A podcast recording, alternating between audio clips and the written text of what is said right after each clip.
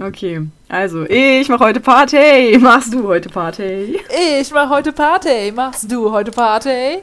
Aber die Frage ist, macht ihr heute Party? Und mit ihr meine ich alle lieben Menschen da draußen an den Empfangsgeräten. Mein Name ist Sophia. Mein Name ist Sandra. Und zusammen sind wir Grabgeflüster. Das ist ein True Crime Podcast der Krempelkisten Corporation GmbH, KKG und so weiter. Das heißt, wenn ihr uns anschreiben wollt oder immer erfahren wollt, wann die nächste Folge rauskommt, schaut einfach mal bei unserem Instagram-Account Krempelkiste vorbei. Hier reden wir aber natürlich nicht über Instagram oder Kisten. Nein, hier geht es um wahre Verbrechen rund um die Welt. Wir reden über grausame, interessante, aber auch abscheuliche Fälle, bei denen wir sowohl auf die TäterInnen und die Tat an sich eingehen, aber auch auf die Opfer und Hintergrundinformationen beleuchten, die man so vielleicht noch nicht gehört hat.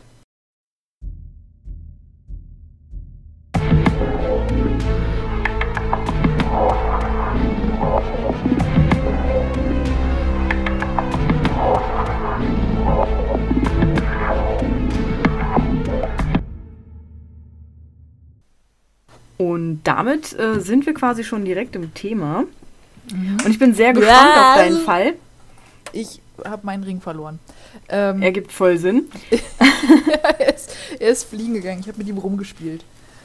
Okay, genau. Damit sind wir direkt im Thema, um mich nicht ablenken zu lassen. Aha. Denn du hattest ja schon ein bisschen über deinen Fall geteasert. Also Ganz nicht wirklich mit, worum es geht, aber ja, so ein bisschen gesagt, ne, könnte coole Diskussionen geben, könnte ja, ja. coole Fettnäpfchen bereithalten, in die ich safe springen werde. Äh, Dito. Und ich bin gespannt, ob wir nach dieser Folge als Rassisten beschimpft werden.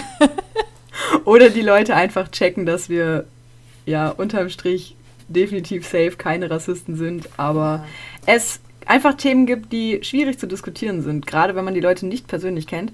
Aber weil wir unsere ZuhörerInnen natürlich nicht alle persönlich kennen, äh, sage ich es hier am Anfang und ich werde es einmal sagen und danach nicht mehr. Wir sind keine Rassisten. Ich finde es albern, dass man das überhaupt sagen muss, weil äh, es gibt halt so viele Themen, wo ich sage, da ist jeder normale Mensch gegen. Also ich meine, ich bin auch gegen Fußpilz oder so ein Scheiß und sage das trotzdem nicht jedes Mal. Deswegen, ich bin der Meinung, wir haben ein relativ aufgeschlossenes und tolerantes Weltbild. Und ja. das war's alles, was hier irgendwie anders rüberkommen kann, kann man uns natürlich darauf äh, ansprechen. Ich bin immer bereit für eine äh, gute Diskussion, die sich im Rahmen des Respekts, des Grundrespekts, den man generell jedem Menschen gegenüberbringen sollte, bewegt. Also wenn da irgendwas kommen sollte, ich freue mich. Ich nehme mir die nächsten zwei Wochen frei, um jegliche, jegliche Kommentare zu beantworten. Ich finde es übrigens sehr schön, weil ich habe extra in meinem Skript auch ein, eine Anmerkung eingebaut, dass ich das nochmal sage. Ich habe das in drei Sätzen, du in einer Minute. Aber gut. Ja, kurz fassen kann ich. ja. Aber ich möchte Nein, an der Stelle auch. Aber du hat, genau, du hattest das halt angesprochen, deswegen dachte ich, ich sage das jetzt einmal, damit ich gleich nicht jeden Satz anbeginnen muss mit Ich bin ja kein Rassist, aber. aber denn das ist mit der schlimmste Satz, den man sagen kann. Alles, was vor aber kommt, ist scheiße. Aber ich genau. glaube, unsere, unsere Zuhörer, oder wie du es letzte Folge so schön genannt hattest, unsere Boys and Girls sind, äh, glaube ich, intelligent genug, intelligent genug, um ähm, das zu verstehen, was wir meinen. Und ich möchte noch mal kurz einwerfen, ich bin nicht zu Wort gekommen, aber ich fand deine Einleitung so herrlich oder wie schön du am Anfang, ich dachte, bin davon ausgegangen, wir wären jetzt in der Endlosschleife von Ich mache heute Party gefangen. das hast du schön rumgerissen. Ich war schon so mal überlegen, okay, wie kommen wir jetzt hier wieder raus? Ja, ich bin äh, ziemlich intelligent. Ja. Und ähm, ich, ich muss aber auch am Anfang, ganz, ganz am Anfang direkt beichten, ein bisschen.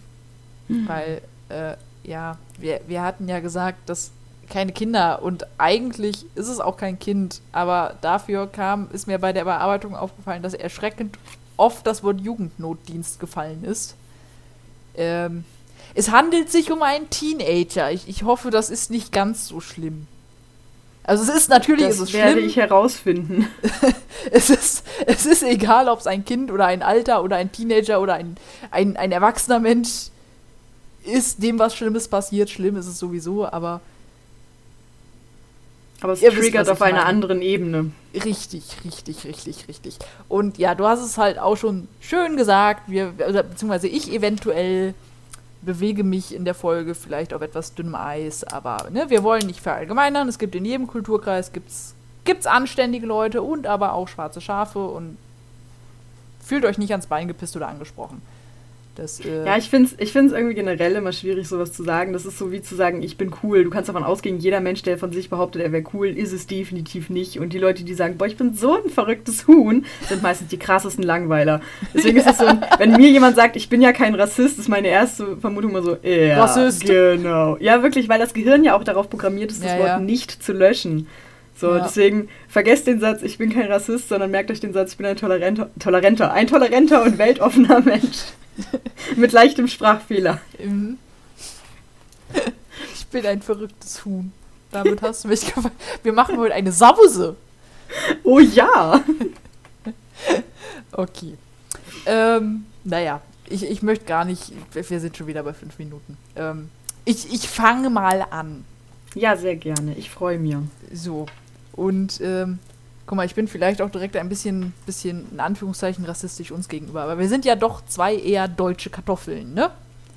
Ja, volles Ohr. Und, ne? Also man kann ja so, so Vorfahrtests machen, aber das habe ich bisher noch nicht gemacht. Soweit ich weiß, sind meine Vorfahren der letzten X Generationen alle irgendwo deutscher Herkunft und ähm, das ist nicht der Hauptgrund, aber ich glaube, das spielt auch ein bisschen damit rein, dass unsere Eltern, was unsere Erziehung angeht, doch auch recht entspannt waren.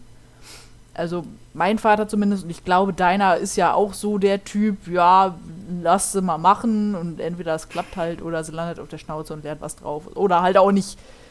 Das ja. äh, ist, ist ein Erziehungsstil, den kann man machen. Der hat, glaube ich, in unserem Fall auch ganz gut funktioniert. Und äh, ich glaube, dass wir, was das angeht, doch auch großes Glück hatten. Denn so geht es ja leider nicht allen Leuten.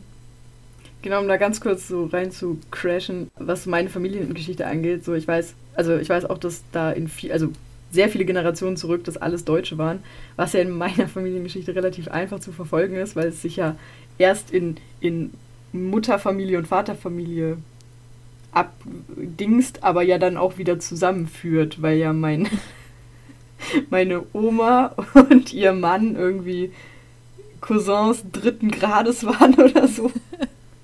Und sich dann ja dieser Familienkreis wieder schließt. Mein Stammbaum ist ein Kreis, solange du nicht ja. deine eigene Oma bist, ist alles gut. Nein, so schlimm ist es ja nicht. Und es ist ja auch legal und es, ist, es klingt immer schlimmer, als es ist.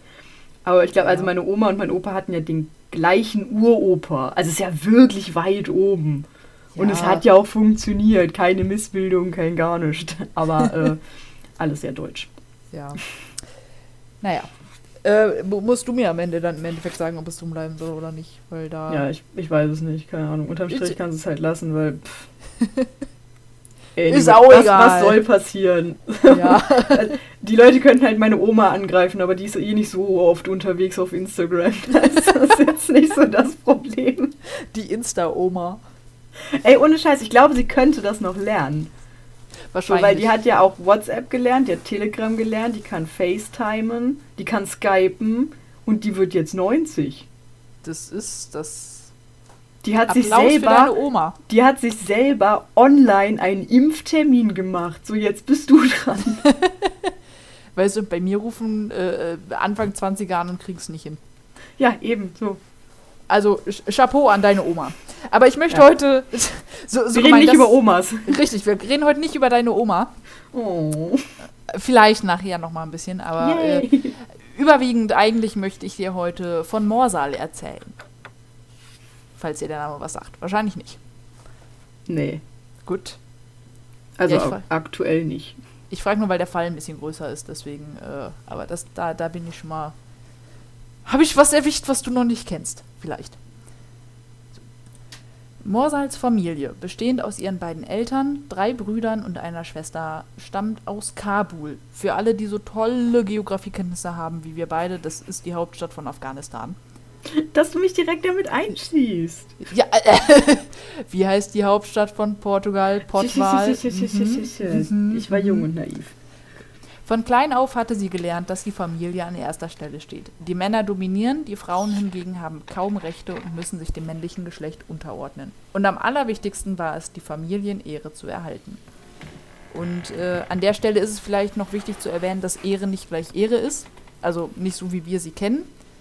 Ähm, weil wie wir Ehre kennen, ist das ja eher was, was Positives, was Gutes und wird sich meistens verdient. Also wenn du zum Beispiel gute Arbeit machst, kannst du geehrt werden, wenn du jetzt zum Beispiel in der, in der Wissenschaft oder beim Bund arbeitest oder generell einfach gutes Verhalten, wenn man sich an Abmachungen hält.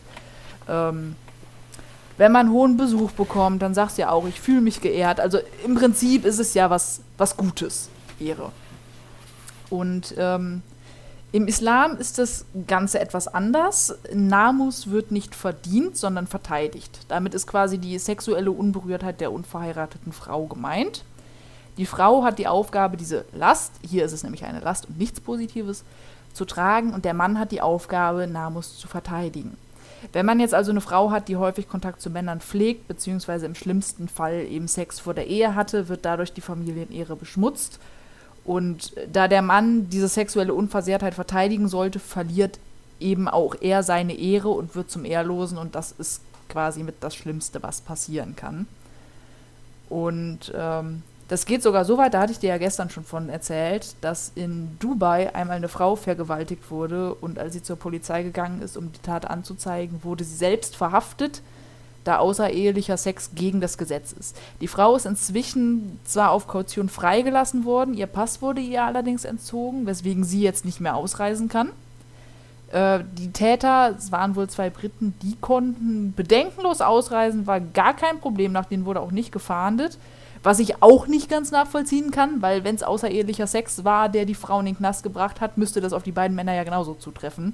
Denn auch die hatten ja außerehelichen Sex. Ja, aber ah, die sind ja keine islamische junge Frau.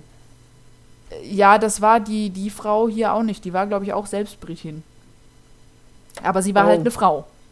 Oh. Mhm. Oh, das hast du mir gestern nicht gesagt. Das, das ist eine neue Information. ja, ja, sie war, sie war nicht, nicht. Äh, Wait, what? Ja. Du bist, äh, du, warte. Wenn ich jetzt nach Kabul Hauptstadt von Afghanistan. Mhm. Nee, vergiss, was Dubai. ich gesagt habe. Wenn ich jetzt nach Dubai fliege und da vergewaltigt werde, kann das passieren, dass ich dann, warte, ich wäre in dem Szenario natürlich verheiratet, dass ich danach verhaftet werde und nicht mehr ausreisen kann? Ja. What? Ja. Das ist noch absurder, als ich dachte. Ja. Ähnliches ist auch schon mal einer Norwegerin passiert, die wurde begnadigt. Und ich finde, begnadigt ist ja auch so ein, so ein krasses Wort, ähm, weil Oslo halt großen Protest gemacht hat. Weil die gesagt haben, ey, das ist, das ist unsere Einwohnerin. Äh, äh, ja. Gibt die uns wieder. Äh, ja.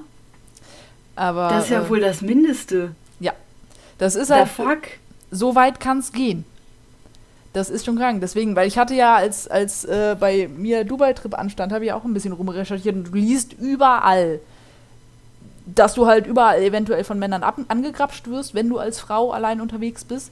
Und sollte irgendwas passieren, auf gar keinen Fall zur Polizei gehen. Warte mal, das heißt, Dubai ist gar nicht so cool, wie die ganzen Influencer sagen. Das ist wohl wahr. Wobei ich glaube, je nachdem, wenn du halt in deiner Clique unterwegs bist, ist das dann auch wieder anders. Aber als Frau alleine gefährlich. Am besten immer einen Typen mitnehmen. Und am besten dann immer Fake-Eheringe tragen, wenn ihr nicht verheiratet seid, damit, äh, weil dann wirst du wohl in Ruhe gelassen. Ja gut, aber sie hatte ja auch einen, aber der war wahrscheinlich nicht dabei, ne? Ja. So, kommen wir zurück zum Moorsaal. Äh, so, da. Also, wie gesagt, Familie stammt aus Kabul. Ihre Mutter war Lehrerin, ihr Vater arbeitete als Kampfpilot beim Militär und hatte sogar zusammen mit der Sowjetunion die Taliban bekämpft. Der Familie ging es an sich nicht schlecht, die waren recht wohlhabend, hatten ein gutes Leben soweit. Das änderte sich allerdings dann Anfang der 1990er Jahre nach einem politischen Umschwung und dem afghanischen Bürgerkrieg. Und äh, das führte dazu, dass Morsals Vater in die Sowjetunion fliehen musste und seine Frau folgte dann gut ein halbes Jahr später mit den Kindern.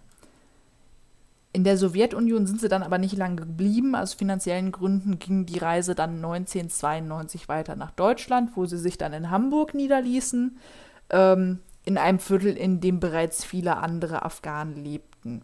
Und dann sind danach auch noch viele Familienangehörige hinterhergekommen.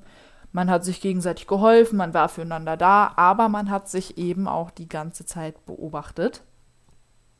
Und äh, dieser enge Kontakt untereinander und die Tatsache, dass man Kontakt zu Deutschen nur dann hatte, wenn es halt wirklich nicht anders ging, zum Beispiel bei Behördengängen oder beim Einkaufen zum Beispiel, ähm, förderte die Integration nicht unbedingt.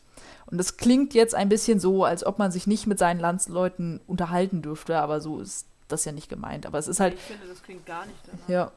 Es ist halt, ich denke mir ja auch, wenn ich irgendwo in ein fremdes Land ziehe und dann habe ich da eine Ecke, wo Leute meine Sprache sprechen, ist es natürlich einfacher, da in der Ecke zu bleiben. So. Und der Mensch sucht sich nun mal das, was am einfachsten ist, aber so lernt man die Sprache halt nicht. Geboren wurde Morsal 1991. Kabul hat sie also gar nicht erlebt, also höchstens im Bauch ihrer Mutter. Und an die Zeiten der Sowjetunion wird sie sich auch nicht mehr erinnern. Von klein auf lebte sie in Deutschland. Sie wurde jedoch nach afghanischem Vorbild und religiösem Maßstab erzogen. Schläge zu Erziehungszwecken waren keine Seltenheit. Mir fällt gerade auf, Schläge zu Erziehungszwecken klingt auch irgendwie, als ob es das rechtfertigen würde, was es nicht tut. Schläge sind nicht zu Ja, okay, Erziehungsmethoden aber- geeignet. Ja, aber es ist halt schon äh, ein Unterschied, dass du sagst, okay, der, der, also, scheiße, warte, ich versuche jetzt einfach zu sagen, anyway, was ihr davon haltet. Ähm, zu sagen, der Vater schlägt sein Kind, weil er gerade Bock drauf hat, oder der Vater Ja. schlägt sein Kind, weil er der Meinung ist, es ist erzieherisch, pädagogisch wertvoll. Das ist ein Unterschied. Es ist Ja. beides scheiße, das Ergebnis ist kacke, aber ähm, ich finde, es ist halt so ein. Ich finde es halt immer wichtig, was ist die Intention des Täters oder der Täterin. Ja. Was es nicht besser macht, aber ähm, wenn ich jetzt sage, okay, der schlägt sie aus erzieherischen Zwecken, kannst du vielleicht irgendwann mit ihm reden, beziehungsweise sagen, hör zu, so und so, ich weiß, du bist auch so erzogen worden und das ist halt ein Rattenschwanz und hin und her. Aber Als dass du sagst, nicht. ja, der hatte halt einfach nur Bock drauf. ja. Das verändert halt einfach den Charakter eines Menschen. So kann ich sagen, okay, der ist, der ist sehr, sehr altmodisch, der ist traditionell, Der weiß es nicht besser. was die Tat nicht besser macht, aber es ist halt ein Unterschied zu, der ist einfach ein asoziales Arschloch. Ja. Wird ihr Vater aber noch. Also, das ist, Ja, ich, okay. ich verstehe deinen Punkt, aber es wird nicht besser. Ja, aber ich finde die Information trotzdem wichtig, dass man Ja. sagt, er hat sie aus erzieherischen Zwecken geschlagen. Macht's nicht besser, ist trotzdem Kacke. Aber äh, ich meine, wir reden halt über Motive bei True Crime. Und wenn ich sage, der hat die vergewaltigt, weil er Macht geil fand, macht es auch nicht besser, aber es ist halt eine Info, die nicht fehlen sollte. Ja. Okay. So. Ähm, auf jeden Fall, Morsal war trotzdem Freigeist. Und vielleicht auch gerade deshalb, auf jeden Fall, sie war das einzige weibliche Familienmitglied, das ein Leben führen wollte, wie ihre deutschen Mitschülerinnen. Und dafür gehörte für sie dann auch das Schminken, das Tragen von, in Anführungszeichen, kurzen Röcken, was in dem Fall halt einfach nur bedeutet, dass der Rock über dem Knöchel aufgehört hat. Also, es wäre für uns, glaube ich, sogar noch ein relativ langer Rock. Und ähm, der unbefangene Umgang mit Jungs. Dass das bei den Eltern nicht unbedingt gut ankam, das brauche ich dir, glaube ich, nicht zu erzählen. Diese sahen nämlich das Ansehen ihrer Familie in der afghanischen Gemeinschaft stark gefährdet, weil wenn das die Nachbarn mitbekommen würden, dann würde getuschelt. Und das wäre nicht gut. Äh, seit Mitte 2005 wurde Morsal, die zu dem Zeitpunkt 14 Jahre alt war, engmaschig kontrolliert und sowohl von ihrem Vater als auch von ihrem ältesten Bruder Ahmad oder Ahmad, ich glaube Ahmad wird es ausgesprochen, gezüchtigt und sowohl verbal als auch mit dem Messer bedroht. Sie wollte ihrer Familie Grenzen setzen, damit die Gewalt aufhörte und mehrfach rief sie selbst die Polizei. Die konnten jedoch nicht allzu viel machen, da Morsal im letzten Augenblick dann immer wieder einknickte, da sie nicht wollte, dass jemand aus ihrer Familie bestraft würde und an Schwierigkeiten kam. Sie wollte einfach nur ihr Leben leben können, so wie sie es wollte. Sie fühlte sich als Deutsche. Ihre Familie wollte aber weiter nur nach ihrer Tradition leben. Deswegen wurde sie erniedrigt, geschlagen und eingesperrt. Sie hatte Angst vor ihrer Familie, wollte aber nichts Schlechtes über sie sagen. Bei ihrem Bruder war es besonders schlimm. denn dieser war von Morsals Vater beauftragt, sie zu schlagen und zu erziehen. Morsal liebte ihren Bruder und zeitgleich hasste sie ihn. Insgesamt sechsmal wurde sie seit 2005 vom Kinder- und Jugendnotdienst aufgenommen und betreut. Jegliche Versuche seitens der Sozialpädagogen, einen Kompromiss zu finden, scheiterten, da ihre Eltern nicht gewillt waren, irgendetwas zu verändern. Im Gegenteil. Unter Vorwand eines Urlaubes verfrachteten ihre Eltern Morsal 2007 zurück in ihr Heimatland, in Anführungszeichen, sie war ja nie da, ähm, wo sie für ein Jahr leben und lernen sollte, wie man sich als Frau richtig verhält. Zum Beispiel, dass man nicht allein über die Straße geht als Frau. Zudem musste Warte, sie über, über die Straße im Sinne von auf der Straße oder die Straße überqueren? Straße überqueren. Stehe ich jetzt auf dem Schlauch? Als, du darfst als Frau nicht, ich glaube, du sollst generell nicht alleine draußen unterwegs sein. Okay, gut. Dazu- also nicht gut, aber verstanden. Ja. Äh, Zudem musste sie eine Koranschule besuchen und sollte trotz ihres Alters, zu dem Zeitpunkt war sie dann gerade einmal 16 Jahre alt, verheiratet werden. Oh, Surprise. Ich hätte Mhm. nicht gedacht, dass das kommt. Uh. Mhm. Dieser Plan scheiterte dann jedoch am Widerstand eines Onkels von Morsal. Der fand den Plan auch nicht ganz so geil. Oh, hey, cool. Props an den. An, an den Onkel. Ja. Nach ihrer Rückkehr erzählte sie einer Freundin, sie sei dort wie ein Tier gehalten worden. Und geändert hatte sich nichts. Ja, warum auch? Ja, Also ich meine, das kann sie ja nicht wirklich erwartet haben. ja. Nee, aber auch Und die nicht, dass Familie ich sie nicht. schlecht machen möchte, aber die haben dich halt ein Jahr lang dahin gesperrt und du glaubst dann, es wird besser danach? Nee, ich glaube, sie glaubt nicht, dass es besser wird, aber ich glaube, ihre Eltern dachten, dass es besser wird. Und ich kann Morsal aber auch verstehen, wenn sie sagt, jetzt erst recht nicht. Ja, da, da, das ist dann einfach so Frackigkeit, die dann durchkommt. Ja. Also ich hätte es auch verstanden, wenn sie danach einfach komplett gebrochen wiedergekommen wäre. Ich glaube, Ja. das wäre ich gewesen. Aber ich glaube, da, die, die hat einen Dickkopf. Genau. Vielmehr hat es nämlich Morsals Drang bestätigt, sich wie ein deutsches Mädchen zu benehmen. Was zu weiteren Auseinandersetzungen zwischen ihr und ihrer Familie führte. Surprise. Ich wollte es nicht sagen. Mhm. Bereits kurz nach ihrer Rückkehr aus Afghanistan rief sie die Polizei, da sie wieder geschlagen wurde. Im Beisein eines Polizisten packte sie ihre Sachen und stritt sich dabei lautstark mit ihrem Bruder, der ihr mit Fäusten drohte und den Polizisten, der sich sicherheitshalber zwischen die beiden Streithände stellte, als Verrückten beschimpfte. Und ich kann mir das so richtig schön vorstellen, wie dieser Polizist da steht und sich wahrscheinlich einfach nur denkt, so, ach, ach, ach nö, ach, ach komm schon.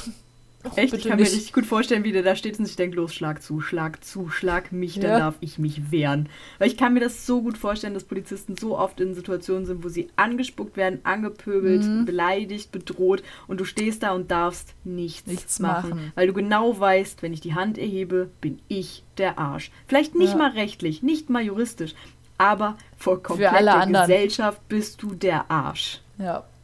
Und ich glaube, das ist so frustrierend. Oh, ich meine, ja. es gibt Polizeigewalt, aber ich glaube, in den meisten Fällen ist die Gewalt gegen Polizisten. Ja. Beziehungsweise. Und ich kann es mir so gut vorstellen, dass der da einfach steht und sich denkt, los, schlag mich, schlag mich, schlag mich, schlag mich. Tu was, Bitte. tu was, tu was. Ja, Okay, Nein. egal. Ich bin zu sehr abgeschworfen. in meine Alles gut. Fantasiewelt. naja. Morsa lebte dann erneut in einigen Hamburger und Schleswig-Holsteiner Kinderheimen. Du merkst, dieses Kind ist äh, sehr oft umgezogen. Von zu Hause in Kinderheim und wieder zurück nach Hause. Ähm, sie bekam halt nach kurzer Zeit immer wieder Heimweh und wollte zu Ja, ihrer klar. Familie zurück. Das ist halt, Das auch wenn halt es dir trotzdem scheiße immer geht. diese Hoffnung, ne? Genau. Es ist halt trotzdem auch irgendwo die Familie. Und äh, die Begründung, warum sie dann wieder zurück wollte, war übrigens, dass sie auf dem Land zu sehr nach Kuh stinken würde und sie eben ein Stadtkind wäre. Ich weiß nicht, ob Okay. sie sich da irgendwie versucht hatte zu rechtfertigen, aber naja. Und äh, ja, Überraschung, Überraschung, es hatte sich natürlich wieder nichts geändert. Und schon bald wurde Morsal wieder verprügelt und getreten. Einmal, nachdem sie mit Freundinnen unterwegs gewesen war, wurde sie eingesperrt, da ihr Vater es nicht schätzte, dass sie ohne männliches Familienmitglied unterwegs war und er vermutete einen heimlichen Freund. Morsa ließ sich nicht unterkriegen. Aus Bettlaken knotete sie sich ein Seil und kletterte damit aus dem Fenster. Sie hat also wirklich diesen Klischee-Film Wollte ich gerade sagen, gebracht. das ist ja so cool. ja. Ich frage mich, ob das geht. Naja, sie hat's Also- gemacht. Ich weiß halt nicht, aus welchem Stockwerk. Wollen wir das mal ausprobieren? Weiß ich nicht, ob wir das wollen. Wir fangen bitte im. Erd... Nee, ja, gut, Erdgeschoss bringt nichts. Aber wir fangen, bitte im, wir fangen bitte im ersten Stock maximal an. Ja, ich würde jetzt auf die Schnelle auch kein Haus wissen, was mehr als einen Stock hat. Naja, wir könnten vom Dachboden runter. Ja, aber da ist ein Vordach, Ja, gut. glaube ich. Egal. Ich würde es auf jeden Fall gerne mal ausprobieren. Ich setze es auf die To-Do-List. Auf die To-Do-Liste für den Instagram-Account, den wir vielleicht irgendwann auch mal wieder aktiver führen. Ja. Ja, das kriegen wir irgendwann hin. Irgendwann kriegen wir das organisiert. Nach einer kurzen Verfolgungsjagd wurde sie von einem ihrer Brüder, diesmal war es nicht Ahmad, ähm, jedoch eingeholt und bis zur Bewusstlosigkeit gewürgt. Wieder einmal nahm der Kinder- und Jugendnotdienst sie auf und führte eine körperliche Untersuchung durch, bei der etliche Verletzungen entdeckt und dokumentiert wurden. Und es wird halt wirklich einfach nicht besser. Am nächsten Tag wurde sie von ihrem Vater in der U-Bahn entdeckt und attackiert. Ihr Vater hörte erst auf, auf sie einzuschlagen, als die von Passanten alarmierte Polizei eingriff. Nach dieser Tat wurde Morsal vom Rettungswagen ins Krankenhaus eingeliefert. Und ähm, jetzt möchte ich den Fokus mal ein ganz klein wenig auf ihren Bruder Ahmad legen. Nicht zu viel, aber um auch ein bisschen besser zu verstehen, mit wem Morsal zusammengelebt hat, abgesehen von ihrem Vater. Und äh, Ahmad war der älteste Sohn der Familie. Wegen seiner Kleinwüchsigkeit wurde in der Schule oft verspottet und randalierte. Auch er hat zu Hause Schläge zu Erziehungszwecken bekommen. Durch eine Hormonbehandlung konnte er letztendlich dann auch seine normale Körpergröße erreichen.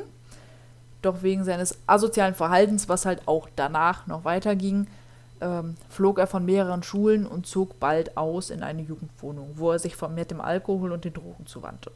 Seine Eltern bekamen das zwar mit, missbilligten seinen Lebensstil zwar auch, aber er war eben Mann und ältester Sohn und dann ist das ja okay, weil ist so. Ja, Wegen- Tradition halt, ne? Ja. Wegen schwerer Körperverletzung stand Ahmad bereits mehrfach vor Gericht. Bald schon galt er als Intensivtäter. Doch die Strafen blieben zunächst aus, bis das Gericht dann schlussendlich auch die Geduld verlor. Zunächst bekam er zwei Wochen Jugendhaft, dann zwei Jahre auf Bewährung und nachdem er dann trotzdem noch Menschen mit einem Messer verletzt hatte, bekam er ein Jahr und fünf Monate ohne Bewährung. Dieses Urteil kam jedoch leider zu spät, inwiefern erzähle ich dir jetzt. Ahmad Ich schätzt. weiß nicht, ob er, ob er entweder stirbt oder sie tötet. Ich erzähle einfach mal weiter. Oh, 50-50. Ich glaube eher zweites. Was? Ich glaube eher zweiteres. Mhm. Aber ja, tell me more. Ahmad schätzte, wie so ziemlich jeder in der Familie, Morsals Lebensstil nicht. Ironischerweise, da er sich ja alle Freiheiten nahm, die er bei ihr missbilligte, aber er hatte ja auch einen Penis und dann ist das ja wieder was komplett anderes. Frauen durften das eben nicht. Zudem kam, dass die Anspannung in ihrer Nachbarschaft immer weiter anstieg. Die Verwandten machten sich schon lustig darüber, dass sie nicht in der Lage seien, einen Teenager zur Vernunft zu bringen.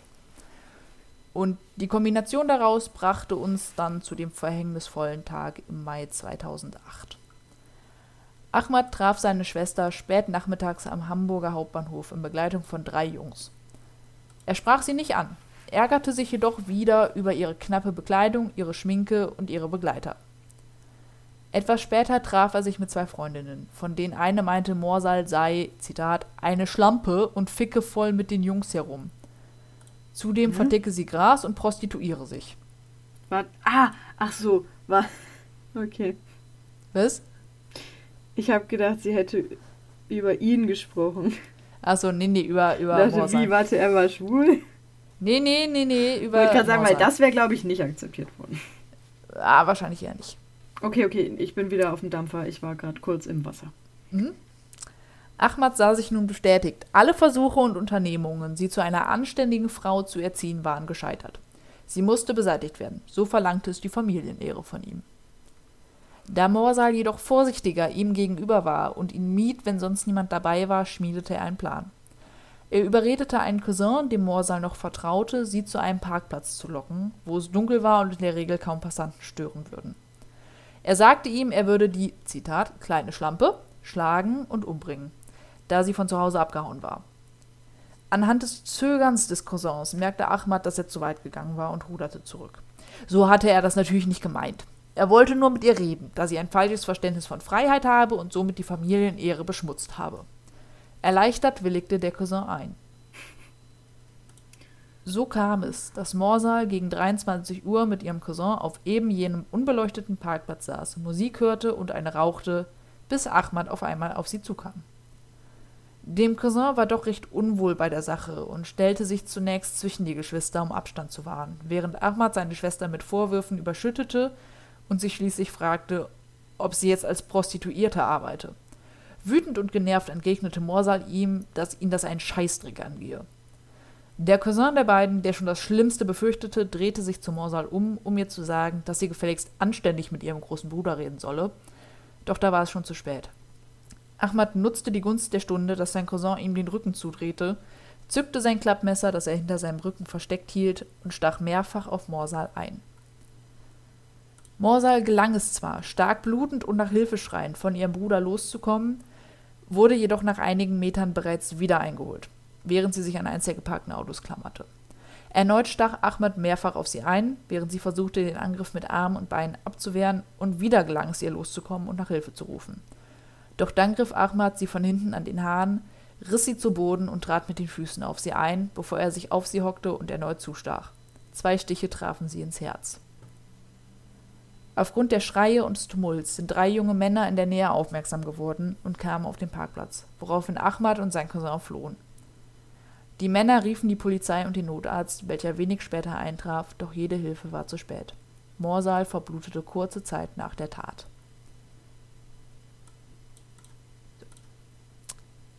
Jetzt habe ich noch ein bisschen. Es geht jetzt ein bisschen noch um den Gerichtsprozess, weil der auch sehr, sehr breit getreten wurde. Hat der Cousin gar nichts gemacht? Also ich meine, nee. stand er einfach ja. nur daneben, dachte ich so, ja. Ja. Also ich meine nicht, dass ich sage, er hätte sich dazwischen schmeißen müssen, weil ich glaube, das wäre nicht gut für ihn ausgegangen. Und ja, du musst zwar helfen. Nee. Also es ist tatsächlich. Aber du musst dich ja nicht selber in Gefahr für Leib und Leben mhm. begeben. Also ähm, es steht nicht genau, was er gemacht hat während der Tat. Er ist auch danach mit, ach Gott, Schluck auf, ähm, mit Ahmad zusammen geflohen. Er hat sich dann allerdings drei Stunden später direkt der Polizei gestellt. Also was heißt direkt? Aber er hat sich drei Stunden später aufgrund seiner Schuldgefühle der Polizei gestellt, was dazu geführt hat, dass Ahmad auch direkt verhaftet wurde. Ja, okay, das spricht ja für ein Gewissen. Ja. Ich weiß also ich halt mein, auch nicht. Ich weiß halt auch nicht, was ich in so einer Situation tun würde, Richtig. wenn mein Cousin plötzlich anfängt, auf seine Schwester einzustechen und ich stehe da so und denke mir so, the fuck. Ja, und ich glaube auch, dass das, ich sag mal, doch recht schnell ging. Ja. Auch wenn sie zweimal losgekommen ist. Ähm, ja, gut, aber das ist in so einer Situation. Äh, ja. Halt, also, ich meine, er hat definitiv einen Fehler gemacht. Ja. So, er hätte sie halt nicht zusammen. Also, er hat sie ja dahin gelockt, unterm Strich hat er sie dahin gelockt. Das ist ja. Halt, Deswegen, aber die aber Frage ist halt wirklich, was, was macht man dann? Weil ich glaube, er hatte die Hoffnung, dass es eben nicht so weit kommt. Ich schätze mal, also ich denke, er hat es befürchtet, aber ich glaube, er hat gehofft, dass äh, das noch irgendwie deeskaliert werden kann, bis es dann eben dazu kam. Krass, ey. Der Ehrenmord, wie die Presse diesen Fall taufte, schlug auch international große Wellen. Eben auch wegen der ganzen Diskussion um das Thema Immigration und Anpassung und so weiter und so fort. Ähm, Im Vornherein musste entschieden werden, wie viele Reporter und Fotografen zu der Verhandlung zugelassen wurden. Und diese mussten sich dann auch verpflichten, ihr Material an andere Sender und Zeitungen weiterzugeben, einfach weil nicht genug Plätze für alle da waren. Ja. Zudem mussten einige weitere Schutzmaßnahmen getroffen werden, da der Richter, der die Verhandlung leitete, schon im Vornherein viele anonyme Drohbriefe und Beleidigungen bekommen hatte. Die Richter wurden unter Polizeischutz gestellt, ebenso mussten sämtliche Zuschauer vor Betreten des Saals kontrolliert werden, dass sie keine gefährlichen Gegenstände mit sich führten. Wobei ich glaube, das wirst du sowieso, oder? Nochmal bitte. Wenn du quasi bei einer Gerichtsverhandlung zuschaust oder zuhörst, dann wirst du doch vorher sowieso kontrolliert, ob du irgendwas Gefährliches bei dir hast oder nicht. Also in Köln im Gericht ist das so, aber das ist mehr so halbherzig. Ja.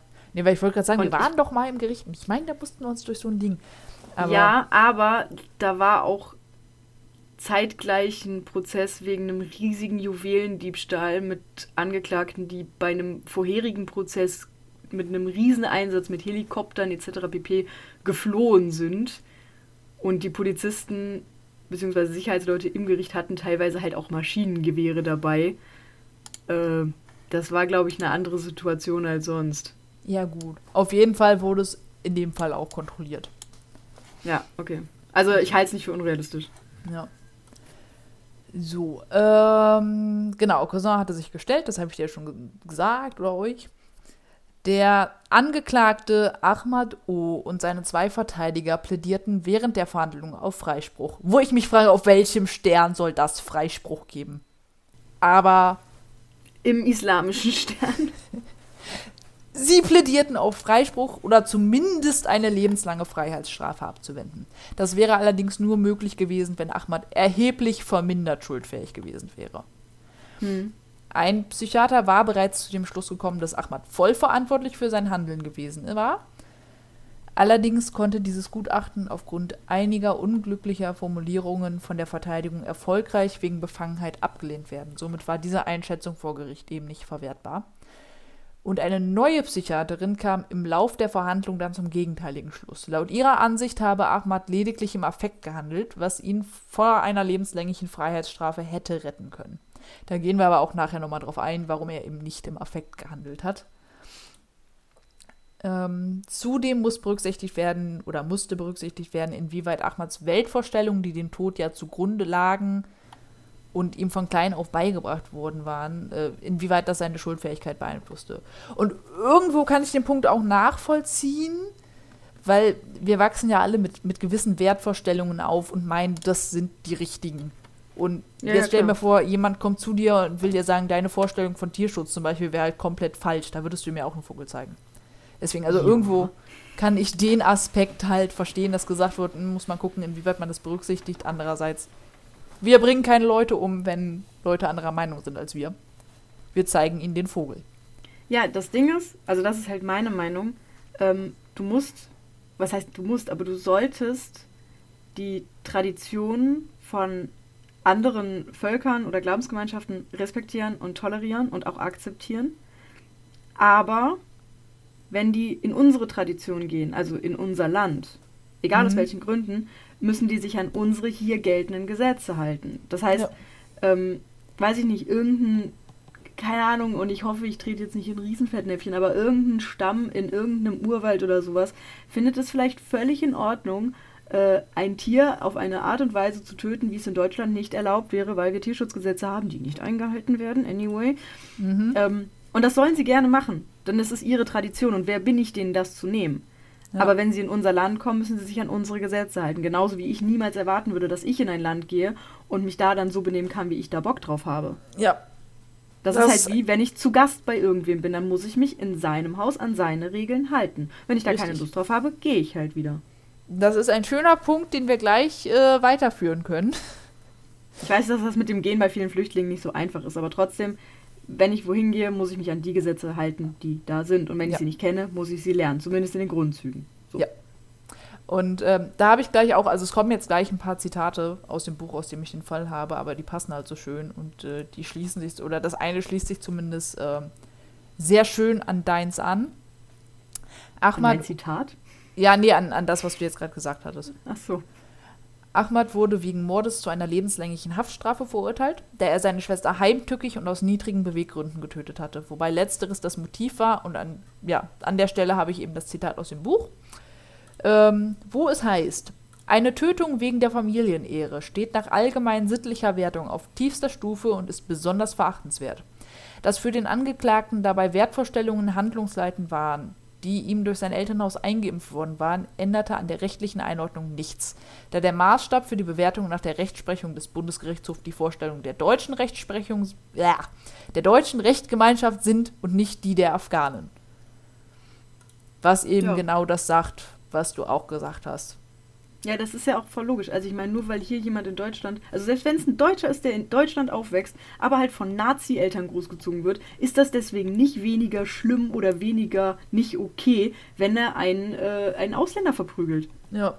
Nur weil er so groß geworden ist. Ja, nee, ist nicht. Halte ich an unsere Gesetze. Und das gilt für Ausländer, das gilt für äh, Touristen und das gilt auch für hier in Deutschland Geborene. Ja, für alle. Ja, jeder, der in Deutschland sich aufhält, hat sich an diese Gesetze zu halten, ob er die jetzt gut findet oder nicht. Ja. Die deutschen Wertvorstellungen waren auch nicht fremd für Ahmad. Immerhin lebte er bereits viele Jahre hier, ging hier zur Schule und er hatte ja auch bereits schon einige Strafverfahren hinter sich, wo man der Meinung sein könnte, dass er ja eventuell mal ein bisschen was gelernt hat, was das deutsche Rechtssystem angeht. Ja. Ähm, abgesehen davon hätte er übrigens die nach Ehrenkodex bestehende in Anführungszeichen Verpflichtung, seine Schwester zu töten, auch ignorieren können, ohne dadurch mit einer Strafe rechnen zu müssen oder im Ansehen seiner Familie zu sinken. Das ist halt so ein kannst du machen, musst du aber nicht. Steht das so im Koran? Das kannst du gerne rausfinden. Ich bin dabei. Das, das, hat, das hat der Richter gesagt, der das Buch geschrieben hat. Und äh, ich bin juristisch nicht so gebildet. Deswegen vertraue ich diesem Richter. So.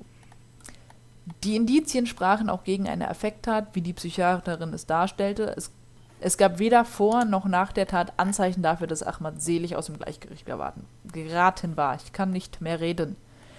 Ebenso machte er auf die Zeugen, diese drei jungen Männer, die ihn noch gesehen hatten, zwar einen panischen, allerdings keinen desorientierten Eindruck.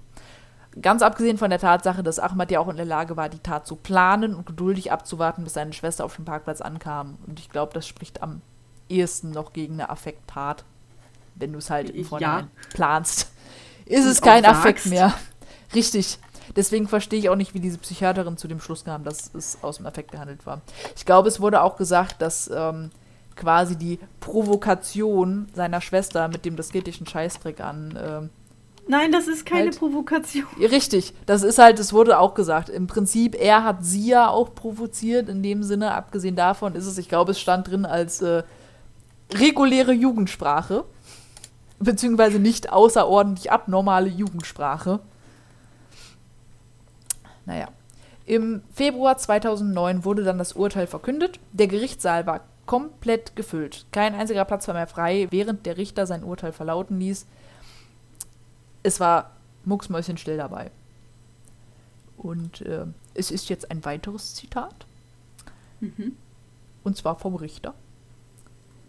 Wir haben nicht den geringsten Zweifel, dass Sie, Herr O., Ihre Schwester Morsal nach einem jahrelangen Martyrium getötet haben, weil Sie nicht die Vorstellungen Ihrer Schwester, hier wie ein deutsches Mädchen zu leben, tolerieren wollten und Angst hatten, eine andere Lebensweise verletze die Ehre Ihrer Familie. Sie haben das Leben Ihrer Schwester am Berliner Tor aus diesen Gründen endgültig zerstört, obgleich Sie selbst viele Dinge, die Sie bei Ihrer Schwester kritisierten, wie selbstverständlich für sich in Anspruch genommen haben. Ihr Unglück war, dass sie eine Frau war. Und danach war dann auch vorbei mit der Ruhe. Ahmed ließ seiner Wut freien Lauf. Er schrie obszöne Beleidigungen nach dem Staatsanwalt, nannte ihn Hurensohn und drohte damit, dessen Mutter zu ficken. Also der, der typische zwölfjährige Shooterspieler. Ähm, während er mit seinen Unterlagen um sich warf. Seine Schwester erlitt einen Kollaps und musste mit dem Krankenwagen ins Krankenhaus gebracht werden. Sein Bruder hämmerte gegen die Trennwand, die die Zuschauer abgrenzten während seine Mutter Anstalten machte, sich aus einem Fenster zu stürzen und gerade noch von einigen Verwandten zurückgehalten wurde. Die Freundin von Ahmad beschimpfte die Journalisten als Nazis, dazu habe ich nachher auch noch eine schöne Anekdote. Und ein vermutlich afghanischer Zuschauer rief, jeder deutsche Kinderficker bekommt Bewährung, aber er bekommt lebenslänglich. Das Ganze ging Hat so weit. Punkt. Was? Hat er einen Punkt. Ja, aber es macht ja die Tat trotzdem nicht nein, besser. Nein, macht es nicht, aber er hat einen Punkt. Ja. Ich sollte aber. Es steht jetzt halt 387 zu 1, aber trotzdem. Ja. Das Ganze ging so weit, dass die Justizbeamten teilweise Leute aus dem Saal entfernen mussten und die mündliche Urteilsverkündung gut eine Stunde lang dauerte. Zum Abschluss griff der Vater nach einer Kerze, die zum Gedenken an Morsal aufgestellt wurde, und schmiss sie auf den Fußboden. Die ganze Familie bedauerte Ahmed zutiefst, während ihnen der Tod ihrer Tochter vollkommen egal war, wenn es nicht sogar das war, was sie alle wollten. Ja, wahrscheinlich ist sie ja in ihren Augen schon viel früher gestorben. Ja. Aber es ist trotzdem, ich finde es krass. Es, ja, ne, äh, da, wenn da deine Tochter, gar nicht drüber. Ne, die Tochter wird krank. getötet und du denkst dir einfach, ja, hat so verdient, die Schlampe. Also, Entschuldigung, aber so stelle ich mir die Gedanken der Familie vor. Wo ich denke, es ist doch. Naja, man sieht nicht, wie ich mit dem Kopf schüttel. Ähm, überwiegend traf das Urteil jedoch auf Zustimmung. Der Richter, der den Fall leitete, hat dazu auch ein anonym oder einige anonyme Kommentare bekommen. Und einen möchte ich euch davon nicht vorenthalten. Und danach ist auch fast vorbei mit Zitaten. Aber das, da war ich auch zu faul, das aufzuschreiben, deswegen lese ich es aus dem Buch vor, weil das ist fast länger. Okay. Der Mord an Morsal durch ihren eigenen Bruder hat mich emotional sehr stark beschäftigt. Ich begrüße das Urteil. Sie haben mir und sicherlich auch vielen anderen Frauen den Glauben an Gerechtigkeit wiedererweckt. Sie haben mit ihrem Urteil ein Zeichen gesetzt. Keiner sollte es wagen können, seiner Schwester oder Ehefrau aus irgendeinem Grund zu töten und dabei hoffen, seiner gerechten Strafe zu entgehen. Seit den 80er Jahren leben Afghanen vermehrt in Deutschland und immer wieder begingen Männer solche Mordtaten an ihren Ehefrauen oder Schwestern im Namen der Ehre. Die meisten Gerichte bearbeiteten die Fälle schnell mit falscher Toleranz oder Ignoranz, wobei Überforderung und falsches Verständnis des Ehrenkodex solcher rückständiger Stammesgesellschaften zu unangemessenen Urteilen führen. Endlich sind Sie der erste Richter in der Bundesrepublik Deutschland, der den Mut hat, Ausländer in dieser Hinsicht als normale Bürger anzusehen und sie nach den Gesetzen des Rechtsstaats zu behandeln. Mit ihrem Urteil vom 13. Februar fühle ich mich nach 20 Jahren im Exil als deutsche Bundesbürgerin. Ich bin zum ersten Mal auf Deutschland stolz. Danke Deutschland und danke. Ich werde nie Ihren Namen vergessen. Und ich finde, das sagt viel aus. Oha. Mhm. Weil das ist, wie sage ich das? das? Da ist halt dieser, dieser Punkt, mit dem er behandelt, warte, wie steht's? Ähm, Ausländer in dieser Hinsicht als normale Bürger anzusehen.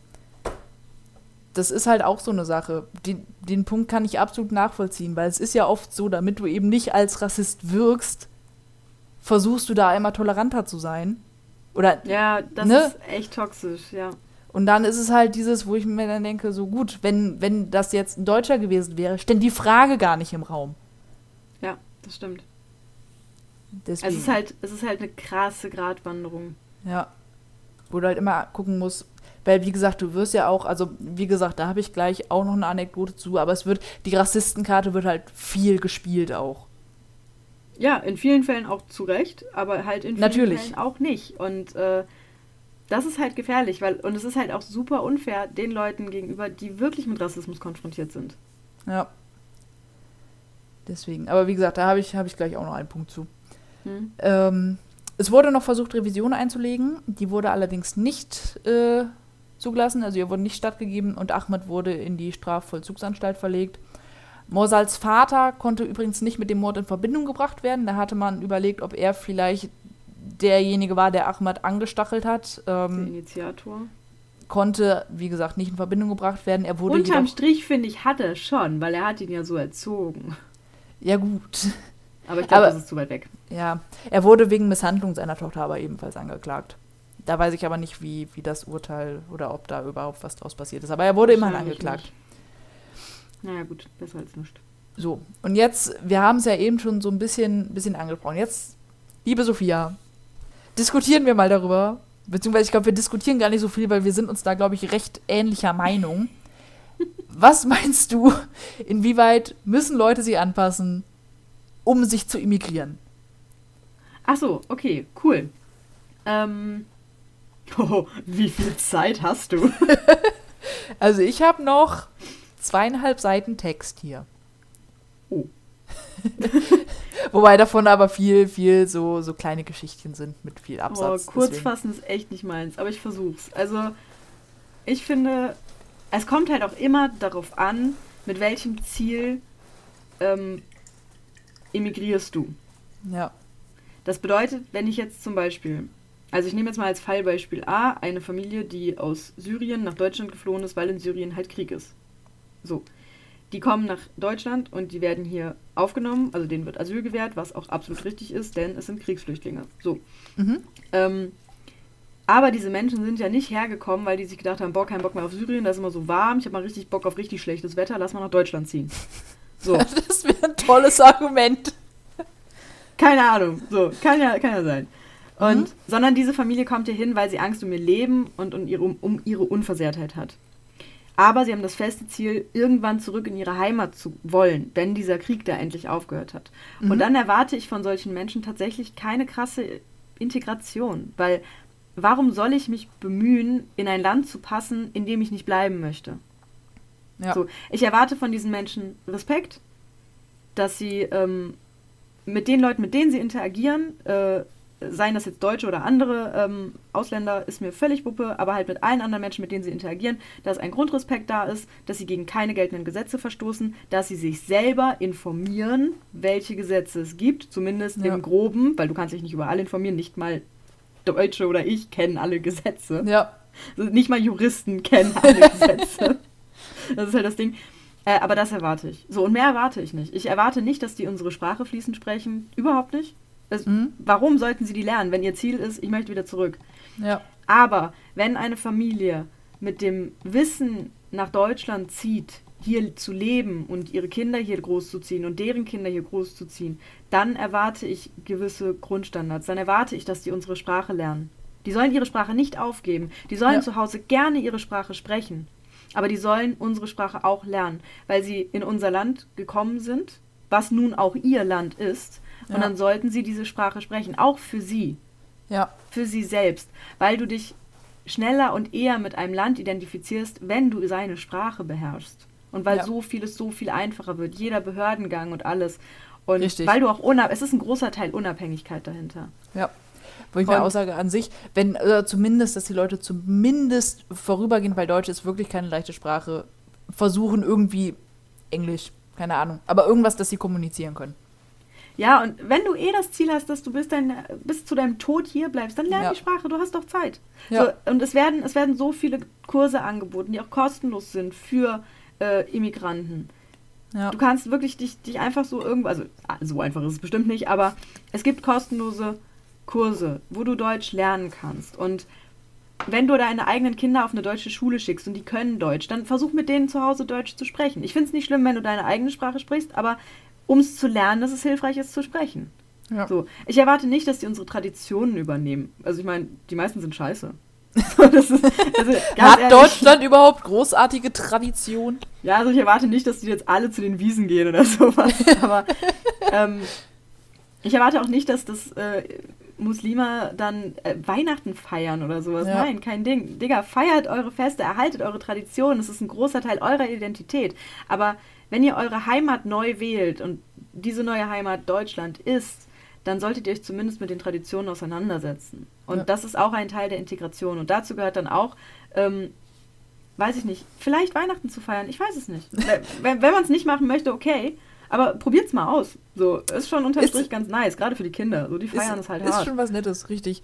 Da an dem Punkt fällt mir auch gerade eine, eine Geschichte. Ich weiß gar nicht mehr, wer die erzählt hat, aber irgendwer auf der Arbeit hat mir erzählt, dass ähm, der Kollege von einem Bekannten, glaube ich, äh, war oder ist Türke. Und der hatte halt mal seinen Chef gefragt, weil für die ganzen deutschen Feiertage kriegen die ja frei.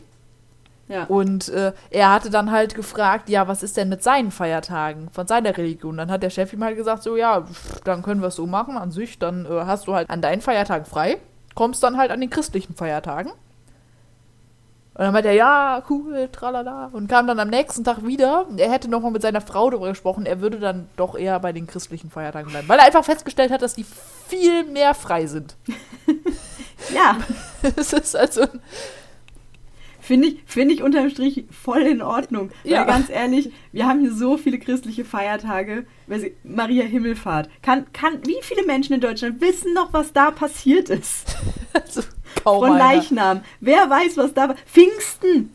Ja. Wer weiß, warum wir Pfingsten feiern? Weißt du es? Ich muss zu meiner Schande gestehen, ich habe noch eine grobe Idee, aber pff, ich so, bin das raus. ist halt das Ding. Pfingsten war der Tag, wo der Heilige Geist auf die Jünger geregnet ist. Und Ach ab so, da okay. konnten sie plötzlich alle Sprachen sprechen. Immerhin. Ja, ich war kurz bei, bei Wiederaufstehen und so, nee, das war Ostern. Moment. Das war Ostern. Das, das, das kriege ich noch auf die Kette, dass die Auferstehung Jesu an Ostern war. Genau, so und Weihnachten ist er geboren. Aber dann hört es doch bei den meisten auf. Ja. So, und, und das ist halt das Ding. Ähm, ganz ehrlich, wenn, wenn jemand herkommt und sagt, ich möchte aber an meinen religiösen Feiertagen frei haben und der Chef ist dann so korrekt und sagt, ja, okay, mach, aber an den christlichen kommst du dann halt, finde ich voll in Ordnung. Ja. So, äh, voll cool. So, lass uns aufeinander zugehen, lass uns Kompromisse machen, finde ich völlig in Ordnung.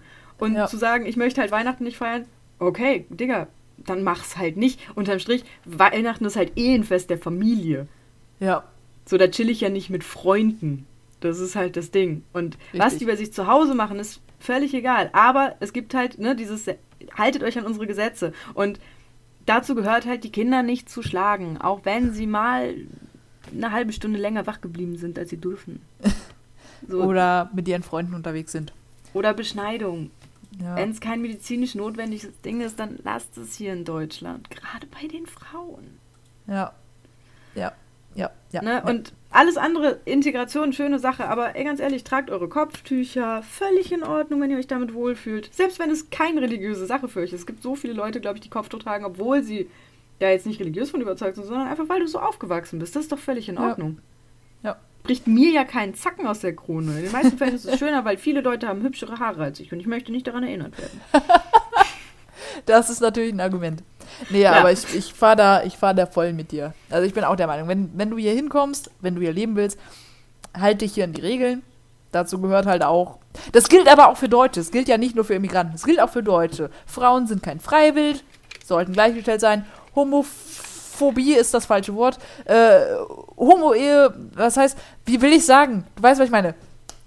Schwul sein ist okay, das will ich sagen. Sexualität. Dankeschön, ich kam nicht aufs Wort. Es gibt inzwischen zu viele Endungen. Klar, Homo. Homosexualität und Homophobie ist quasi das Gleiche. Du weißt, was ich meine. Hat viel mit Männern zu tun. Nein, aber, ne, so. Bitte steinigt ja. niemanden, weil er auf der Straße einen anderen Mann umarmt. Also, oder eine Frau so eine andere Frau. Es ist so hart deutsch von dir, dass du einfach sagst, bitte. so, Wäre halt voll nice von euch. So, wenn ihr es einrichten könnt. Ich dachte, typisch deutsch wäre, wenn ich jetzt mahnend den Zeigefinger erhebe. Du, du, du. Du, du, du. Hast du ähm, wieder jemanden gesteinigt? naja. Nee, aber auch, was ich auch wichtig finde, ist, also, das ist halt wieder so, so ein, ja, wenn man seine Tradition hat, ist das wunderbar. Und ich weiß, es ist auch schwierig, seine Tradition aufzugeben. Ich weiß, da habe ich dir das erzählt mit dem Weihnachtsbaum letztes Jahr.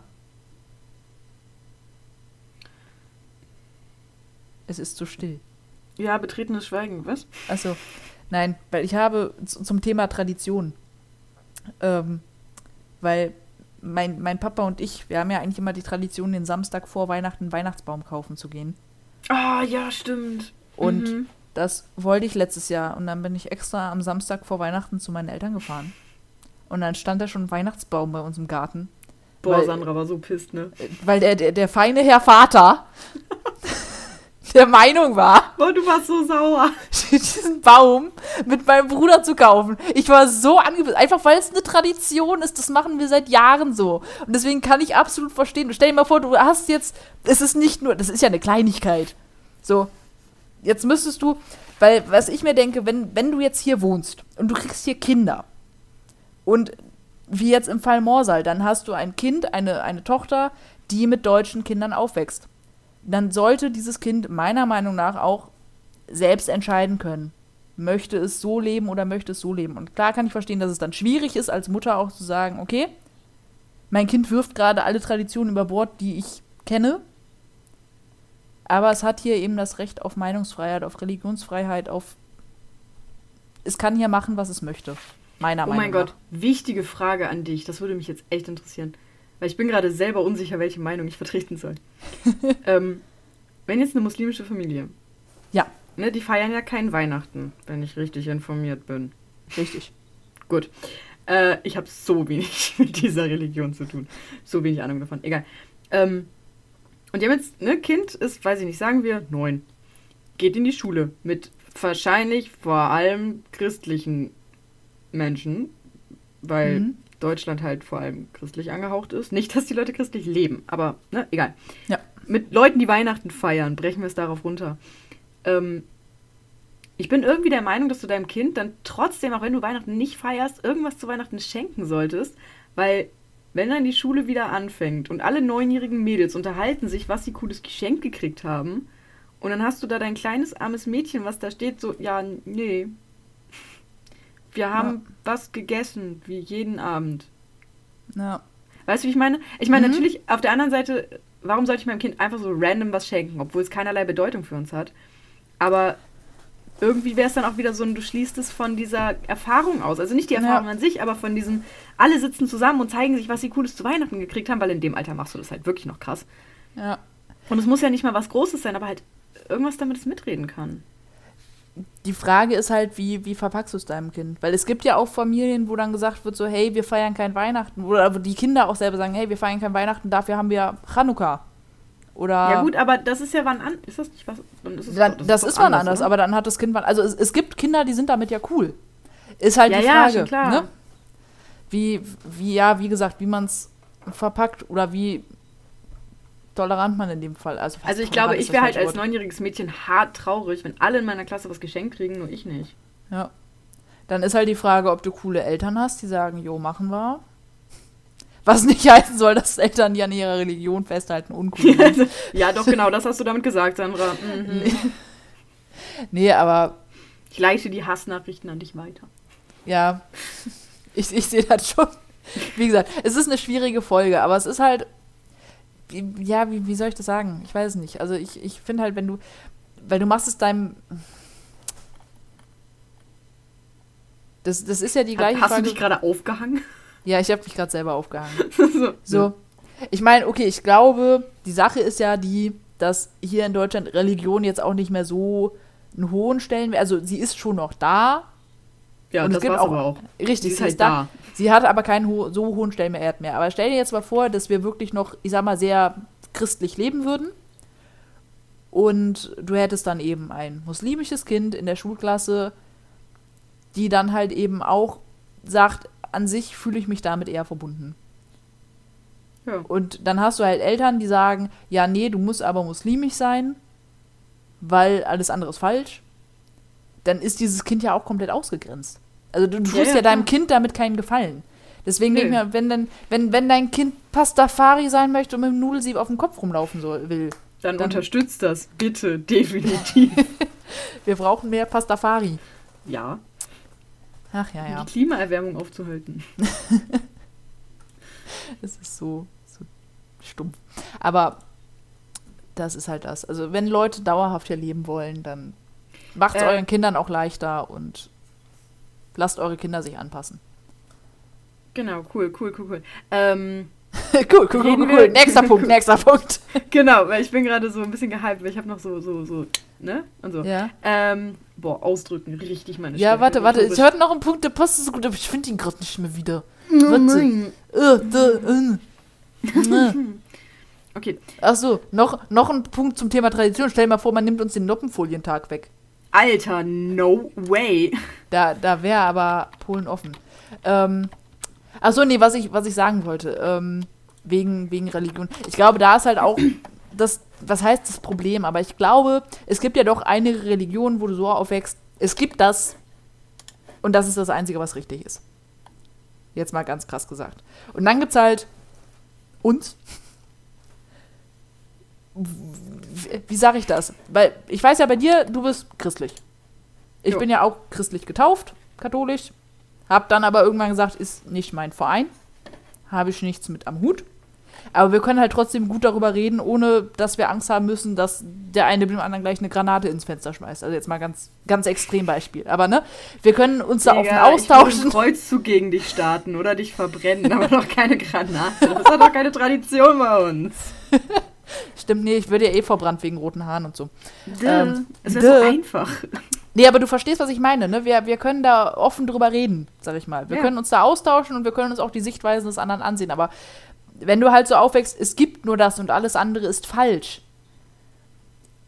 ist das, glaube ich, auch wieder schwierig. Ja, natürlich. Deswegen, ich weiß ich verhalte mich offensichtlich sowieso nicht sehr gläubig, weil immer, wenn das Thema aufkommt und Leute erfahren, dass ich gläubig bin, kommt immer so ein Was? Ne, Keiner glaubt mir das. das Alle glauben immer, ich würde sie verarschen. Das ist genauso wie mir keiner mehr glaubt, dass ich eigentlich total schüchtern bin.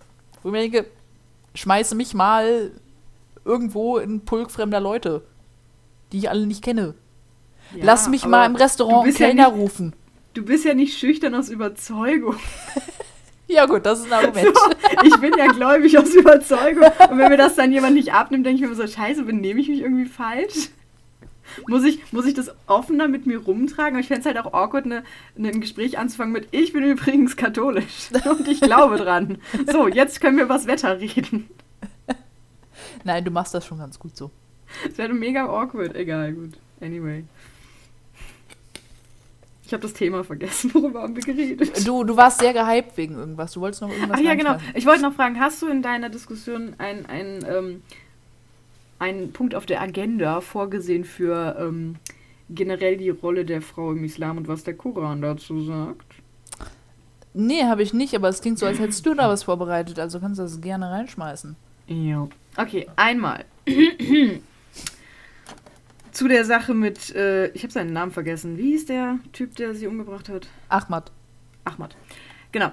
Ähm, der nimmt Drogen. Mhm. So. Was nicht okay ist, laut Koran.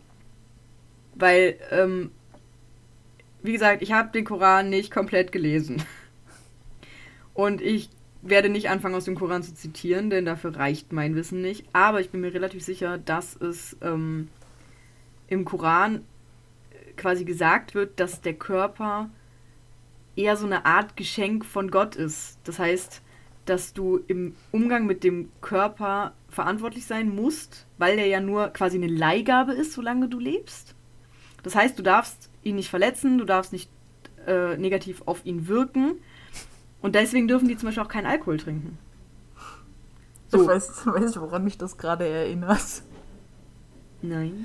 Es gibt unser, unser Trainer schickt uns ähm, gerne mal Motivationsnachrichten in letzter Zeit und er hatte zuletzt irgendwann was von wegen ähm, mit mein innerer Tempel und bla bla bla.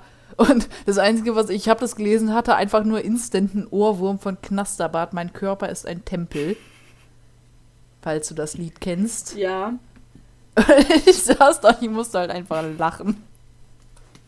Naja, auf jeden Fall ist es deswegen halt unter anderem verboten, Alkohol zu mhm. konsumieren, aber auch zum Beispiel Drogen, weil alles, was sich nicht gut auf deinen Körper auswirkt, darfst du im Prinzip nicht zu dir nehmen. Also du darfst generell nichts machen, was deinem Körper irgendwie schadet. Also unter anderem würde meiner Meinung nach da auch zum Beispiel Übergewicht zugehören. Ja. Aber er hatte einen Penis.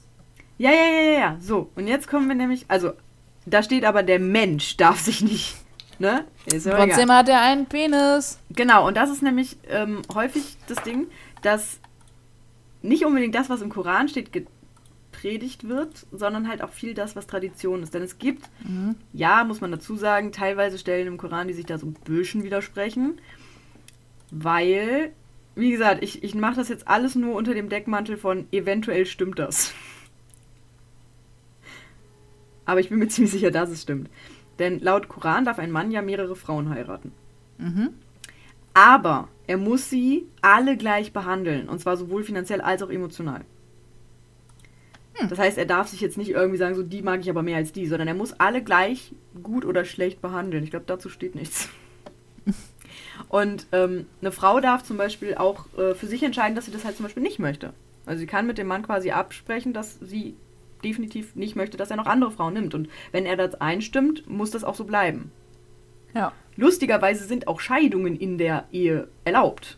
Vom Propheten Mohammed abgesegnet. Also der hat gesagt, das ist okay, wenn beide Parteien halt nicht mehr wollen. Hm. Dann darfst du dich scheiden lassen. So. Ähm, und das spricht ja eigentlich sogar für eine Art Gleichberechtigung, muss ich ja. sagen. Aber es steht halt auch teilweise in einigen Passagen, dass der Mann über der Frau steht, was dann natürlich so interpretiert wird, dass der Mann über die Frau bestimmen darf. Und es wird auch in einer Passage gesagt, dass der Mann bei widerspenstigen Frauen sie halt auch schlagen darf. Mhm. So, das Problem ist aber, dass sich ähm, der, der Koran ist ja jetzt nun mal fest. So, den gibt es ja jetzt schon ein paar Jährchen. Und das ist wohl wahr, ja neben dem Koran haben sich halt auch Traditionen entwickelt und die sind halt teilweise nicht ganz Koran-konform. Das ist halt das Ding. Also zum Beispiel steht im Koran, also was halt auch dieser Prophet Mohammed gesagt hat, dass wie wir, das Streben nach Wissen ist eine Pflicht für jeden Muslim, Mann oder Frau. Das heißt, Bildung ist gleichermaßen für beide Geschlechter wichtig. Und trotzdem ist die Bildung für Frauen sehr, sehr vernachlässigt. Ja. Was halt auch einfach bedeutet, dass es in vielen ländlichen Gebieten einfach keine weiterführenden Schulen gibt. Aber du kannst deine Tochter ja jetzt nicht in die Stadt schicken alleine, das geht ja gar nicht. Ja. Und dadurch wird das halt nichts. Und die müssen sich ja auch um äh, die Familie und den Haushalt kümmern, bla bla bla und hin und her. So, das heißt, unter anderem, so der Koran ist gar nicht mal so schlecht, was dieses Ich glaube, das ist der, Gleichberechtigungsding angeht. Ich wollte gerade sagen, eigentlich ist der Koran ziemlich korrekt, was das angeht. Aber ja gut, er halt, hat, er hat seine natürlich, schlechten natürlich. Momente. Aber das hat die, das hat die Bibel auch. Ich glaube, das haben Oh, alle ja. Glaubensbücher. Aber ich glaube, der Koran ist tatsächlich noch mal toleranter als die Bibel, glaube ich. ja. Ich habe, ich Ja, kenne also- ihn jetzt auch nicht so auswendig. Es ist halt das, was draus gemacht wird. Aber Weil- also Islamwissenschaftler sind sich zum Beispiel komplett einig, dass Männer und Frauen absolut gleich sind. Gleichberechtigt. Vor Gott. Da hatte ich auch, warte, warte, das finde ich wieder. Aber sie haben halt verschiedene Aufgaben. Ja. Ich habe irgendwo, glaube ich, als ich die Definition von Ehre gesucht habe oder gefunden habe, da stand auch was Schönes, wie das Bundeskriminalamt das sieht, mit äh, hier Ehre als Verteidigung für bla, für Morde. Ähm. Warte. Hier, wo dann auch steht, das Verständnis von der Rolle der Frau ist in patriarchalischen Familienstrukturen teilweise mit Unterdrückung und extremer Reglementierung verbunden. Wobei das männliche Familienoberhaupt und die männlichen Familienangehörigen sich in der Rolle der Garanten der Familienehre sehen. Einfach ausgedrückt, Ehre ist nicht Teil der Religion, sondern ein Machtinstrument des Mannes gegen die Frau. Genau, das ist halt das Ding. Und genau so wird es halt gemacht. Also im Islam wird ja auch dieses, also es ist halt Tradition, dass die Frau nicht vor der Ehe Sex haben darf. Bei den Männern wird es geduldet. Obwohl es eigentlich nicht Teil der Religion ist. Denn religiös, beziehungsweise im Koran steht, meiner Meinung nach, wie gesagt, ich erwähne das nochmal, äh, dass Sexualität nur in der Ehe erlaubt ist. Ja. Für beide Parteien. Ja. Aber an dem- trotzdem ist es für die Männer irgendwie nicht mehr wichtig, weil die Tradition halt irgendwie gesagt hat, ja, da denke ich mir auch immer, das eine geht ja nicht ohne das andere. Also du kannst ja nicht als Mann Sex vor der Ehe haben, wenn die Frauen nicht vor der Ehe Sex haben dürfen. aber Außer du schläfst halt nur mit Verheirateten. Nee, aber das gibt es zum Beispiel gerade in Deutschland relativ häufig ähm, oder auch in anderen Ländern, aber vor allem in Deutschland, dass die dann halt mit Deutschen schlafen, weil die dürfen Ja, das. gut. Und die kriegst du halt auch eher rum, weil du halt doch relativ viele muslimische junge Frauen hast, die halt sagen, nee, Sex vor der Ehe ist halt nicht. Ja. So, und dann wendest du dich halt an die Deutschen, weil pff, die sind da ein bisschen lockerer, nee. Die haben da nicht so das Problem mit. Ähm, ja. Was ja nicht falsch ist, also ich meine, wer keinen Sex vor der Ehe haben möchte, ja, pff, okay. Ja. Finde ich jetzt weder gut noch schlecht, das ist halt, okay, pff, ist halt da. So, sollen sie machen. Ähm, was da aber auch noch, also da, da kann ich auch noch, also einen Punkt habe ich nämlich noch. Da geht es auch noch mal ein bisschen um, um Sprachegedönse, weil äh, meine Mutter war ja auch Sonderschulpädagogin und die hatten eben auch viele Kinder aus ausländischen Familien. Und ähm, was meine Mutter immer wieder regelmäßig berichtet hat, wo sie sich dann, manchmal muss man einfach ein bisschen Dampf ablassen. Und auch meine Mutter ist nicht rassistisch. Aber es ging ja dann doch teilweise ziemlich auf den Piss, dass viele, viele kleine Jungs aus islamischen Familien eben wie kleine Paschas erzogen werden. Und die sind dann gewohnt, dass sie zu Hause. Es gilt auch nicht für alle. Ich, ich kenne auch Beispiele, wo, wo die große Schwester sagt, mein kleiner Bruder wird zwar von meinen Eltern verhätschelt, aber ich zeige dem, wo es lang geht. Ähm, aber es ist halt, es ist der Sohn der Familie, der ist gewohnt, dass er alles kriegt, kommt dann in den Kindergarten oder in die Schule und Mama trägt dann teilweise noch die Brotdose hinterher. Das ist wirklich passiert. Bis meine Mutter dann irgendwann mal diese Mutter angesprochen hat, dass es nicht sein kann, dass sie immer 20 Minuten nach Stundenbeginn nochmal reinkommt, um die Brotdose reinzutragen. Und äh, dann kriegen die auf einmal mit, okay, jetzt kriege ich nicht mehr alles, was ich will, ich will aber, was ich will und deswegen mache ich jetzt hier einen Riesentantrum. Das ist anstrengend. Das glaube ich. Natürlich. Wobei man auch sagen muss, gut, es gibt genug deutsche Helikoptereltern, die ihre Kinder auch verwöhnen. Aber, ähm, Ja gut, aber gerade an der Förderschule hast du halt nun mal diese Fälle. richtig. So, Was ehrlich, auch- wenn du dann, wenn du dann da Leute mit türkischem äh, Migrationshintergrund sitzen hast, sind das halt meistens unerzogene Kinder, weil die sonst nicht an der Förderschule wären. Und wenn Ja. das Menschen mit äh, deutschem Hintergrund sind, dann sind das auch anstrengende und unerzogene Bengel. Ja. Weil die sonst nicht an der Förderschule wären. Die Leute, wo die Erziehung funktioniert hat oder wo es halt nicht negativ ausgewirkt hat, die sind ja nicht da. Ja, das ist richtig. Ja, was glaube ich auch viel reingespielt hat, also meine Mutter war ja eine Sonderschulpädagogin, ich glaube besonders Schwerpunkt Sprache, äh, wo wir eben wieder auf das Thema Sprache zurückkommen können, weil da gab es auch oft das Problem, die hatten dann Kinder, die halt zu Hause nur die Muttersprache gesprochen haben. Was auch daran liegen kann, dass die Eltern noch nicht die Zeit hatten, es zu lernen, aber die sind halt hier geboren, lernen nirgendwo Deutsch und dann kannst du halt kein Deutsch, dann kommst du an eine Sonderschule. Ja. Und ähm, das ist halt auch so ein Punkt, wo ich sage, also wenn du wirklich hier leben willst, Kinder kriegen willst, dann versuch Deutsch zu lernen, versuch mit diesen Kindern Deutsch zu sprechen, einfach um es ihnen leichter zu machen. Vor allen Dingen in diesem ganzen Bürokratiewahnsinn, den verstehen wir selber ja nicht mal. Also wenn ich so einen Text vom von der Stadt Köln kriege, wobei Stadt Köln geht, glaube ich, noch, aber von irgendeinem Amt, sitze ich da auch mal vor und denke mir, was, was, was möchten die? Und ich bin der Meinung, weil das Was ist will auch der Autor passiert. uns damit sagen? Richtig, richtig. Und das ist halt eine Sache, die äh, wohl auch passiert ist, wenn du in der Lage bist, dich durch diesen Bürokratiewahnsinn durchzuarbeiten und Fördergelder für sein Kind anzufordern und auch zu bekommen und das dann zu benutzen, um in den Urlaub zu fahren, aber dem Kind nicht mal einen neuen Bleistift zu besorgen, der gebraucht wird, weil das Kind keinen Bleistift mehr hatte der sollte A in der Lage sein, sich etwas der deutschen Sprache anzueignen und B vielleicht nicht unbedingt Kinder kriegen. Aber ähm, Gut, eins der beiden Dinge ist ja jetzt zu spät. ja, richtig. Aber es sollten vielleicht nicht noch mehr werden. Aber ähm, ja. Stories of äh, Hashtag Sozialpädagogin. Wie gesagt, schwarze Schafe gibt es überall. War auch nicht alle. Meine Mutter hatte auch meine Mutter auch ein paar. Ja, meine Mutter hatte auch viele, viele, viele liebe Kinder, die sich auch wirklich bemüht haben, wo die Eltern sich auch wirklich bemüht haben. Ähm, Das Beste war. Hä? So ein richtig fauler, fauler Sack bei meiner Mom, Schüler. äh, Und dann auch Elternabend und hin und her und hast du nicht gesehen. Elterngespräch und der Vater original. Ja, wenn er nicht macht, müssen sie ihn schlagen. meine Mutter sitzt da so. Darf ich nicht. würde ich gerne, darf ich nicht. Ich habe da einen Vertrag, den ich unterschrieben habe und ich darf ihn nicht schlagen. Ja. Aber es ist so hart. Es ist so hart und das zeigt halt auch, wie normal das für die ist. Weil ich meine, Ja. keiner, keiner würde doch ernsthaft auf die Idee kommen, einer Lehrerin zu sagen, ja, dann schlagen Sie mein Kind doch, wenn es nicht hört. Ja. Weißt du, und meine Mutter, Oh. meine Mutter ist äh, von, der, von der Mutter bedroht, also mit einer, mit einer Klage gedroht worden, weil sie gewagt hat, einen Sohn festzuhalten, weil die Kinder sich geprügelt haben. Wo meine Mutter auch noch dachte, was soll ich machen? Soll ich mich dazwischen stellen und mich schlagen lassen? So weit kommt es aber noch.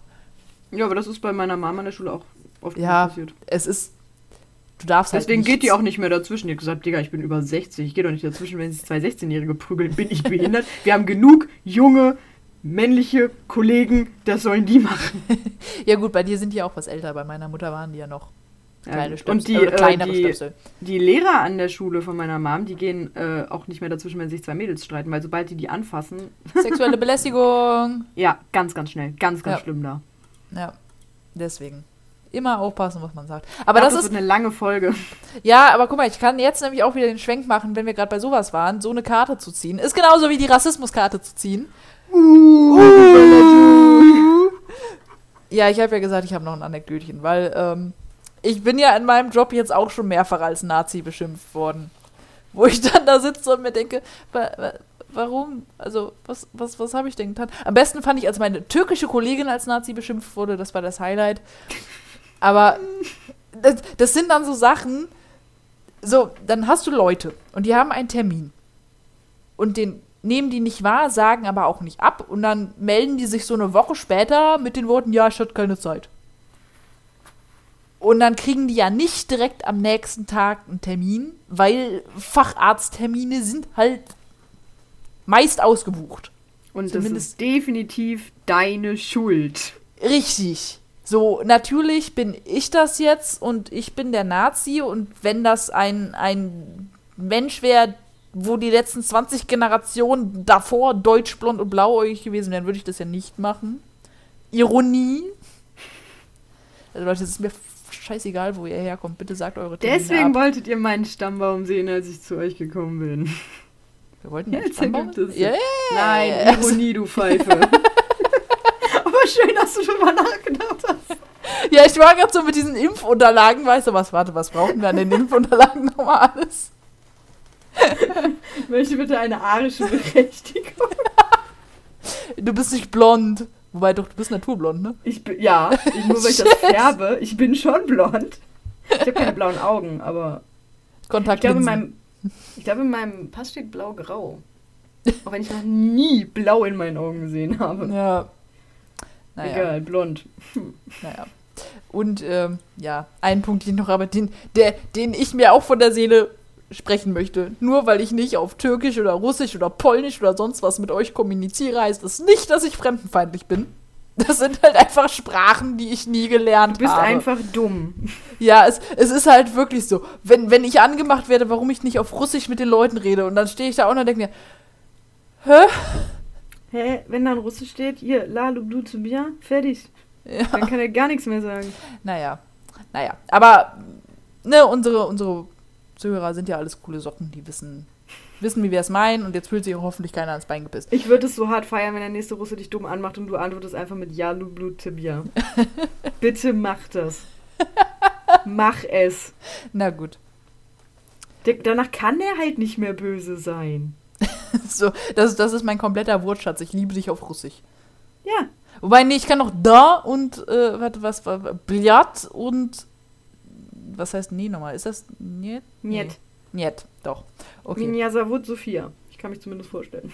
immerhin, da bist du schon mal weiter als ich. Ähm, ja. Naja, ich habe aber auch noch eine nette Geschichte. Die kennst du zwar schon, aber es ist mir egal und äh, dann geht's auch gleich zum Darwin Award. Puh, Ich glaube, Dann gehe ich jetzt eine Runde um den Block spazieren. ja, unsere Dudes und Dudins kennen die ja noch nicht, glaube ich. Achso, okay. Deswegen, weil äh, noch, ich möchte noch ein positives Beispiel für Immigration bringen. Dann haben wir nicht mehr ganz so ein Scheißlicht auf uns, weißt du? Weil äh, ich, ich war echt begeistert. Ich bin mit dem Bus von der Arbeit nach Hause gefahren und hab, hab friedlich mein Buch gelesen. Welches? Oh, Äh, Game of Thrones war es, glaube ich. Ich weiß Ah, nicht, ob es okay. das, das vierte oder fünfte, aber auf jeden Fall Game of Thrones. Mhm. Und ähm, dann kam ein junger Mann auf mich zu und der hat mich dann angesprochen und meinte halt, er fände es auch schön, dass es noch Leute gibt, die Bücher lesen und nicht immer alle nur aufs Handy starren. Und ich habe mir im ersten Moment erstmal nur gedacht, so, ja, wäre auch schön, wenn ich das Buch weiterlesen könnte.